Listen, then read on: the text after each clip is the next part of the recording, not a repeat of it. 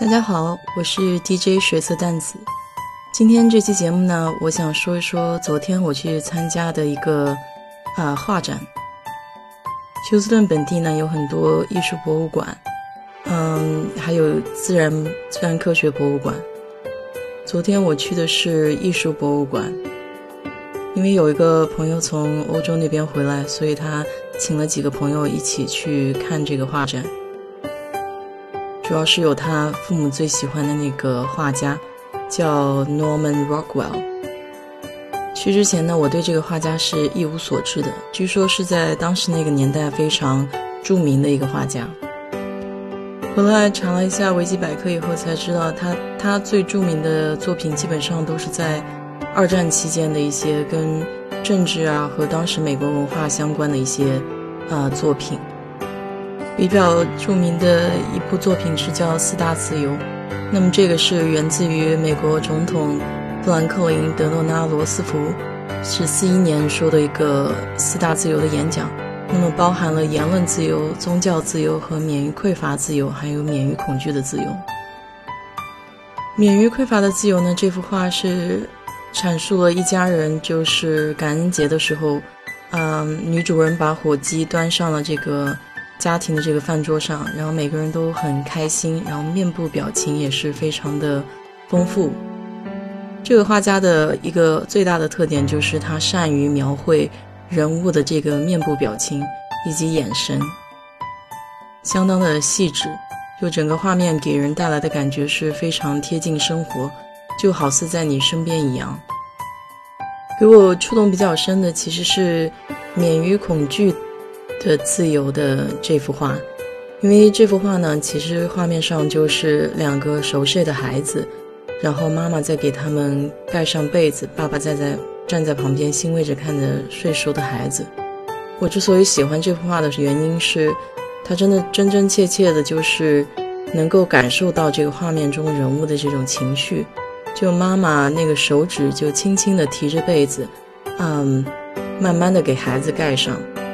十分的小心翼翼。爸爸手上提着报纸，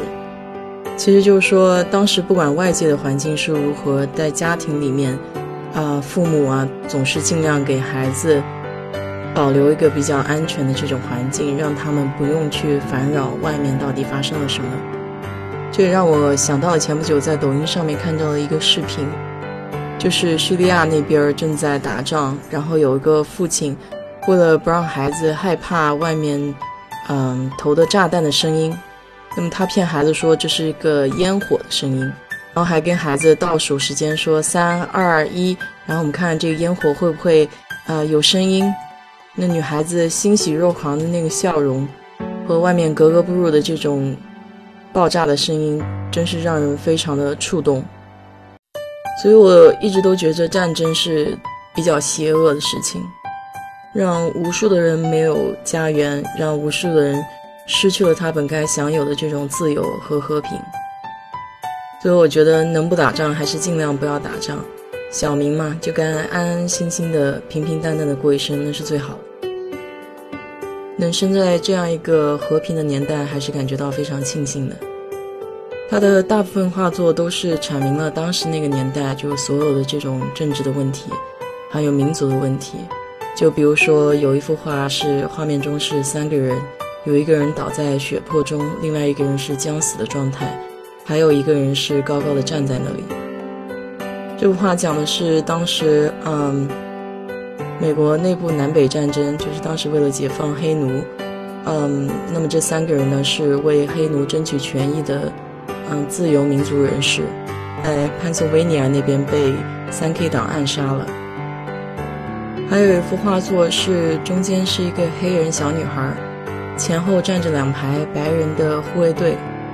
护送她回到学校去上学。那么那个学区是大多数是白人集中的学区，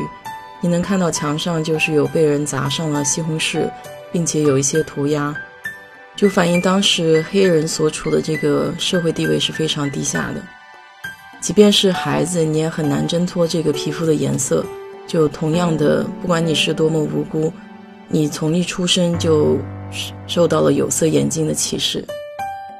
还有的插画是描述当时在二战以后，就大部分的男人都已经出去打仗了，那么剩下来国内这些需要生产线生产的，嗯，工作都由女性出来担当，也就是女性从过去家庭主妇的位置，呃，被迫的要到生产一线，然后保证这个生产持续进行下去。所以你能看到画作上的一些女生。嗯，是戴着手套，干着沉重的体力活，然后修理一些机械呀，就是脸上也有很多这种机油的脏。总体就是体现了在当时那个环境下，每一个人都要各司其职。诺曼大部分的画作都是为当时有一个杂志叫做《星期六晚报》的封面所做的画，就是他们还保留了当时的那个。嗯，杂志你能看到，就所有的画都是一一笔一笔画出来的，嗯，根本就没有照相机啊。那个时代，油画的神奇之处就是在于这么多年过去了，那些颜色仍然可以栩栩如生的在画面上，而且他的画作中有很多的细节非常让人感动，比如说我之前提到的，就是那部画中母亲轻轻地提起被子给孩子盖被的这个细节。你能看到他对手指的刻画，就是那个小心翼翼的那个动作。这也是为什么诺曼至今还有很多的，呃，喜爱他画作的人。他将美国很多传统的价值观描绘了他每一个画作底下，非常细腻的把人们当时的情绪还有当时的社会背景都带入了整个画面当中。就一个小插曲，就是当时我们从那个博物馆出来的时候。那朋友的妈妈呢？看到那个博物馆正在卖一个小的杯子，这个杯子大概是七几年生产的，当时可能就几美金，然后现在是一个六十四美金。他妈妈看到这个杯子非常的激动，跟我说他自己原来有各种各样的颜色，有蓝色的一个，红色的一个，黄色也有一个，家里总共有五个这样的杯子，可惜搬家的时候就找不见了。没想到现在这个杯子这么的值钱。所以我想，这可能也是我为什么什么东西都不喜欢扔的原因吧。谁知道呢？也许将来这个东西就变成了谁的掌上宝。好啦，今天就聊到这吧。如果有相关这种这方面的嗯留言的话，请在我的评论区给我提问吧。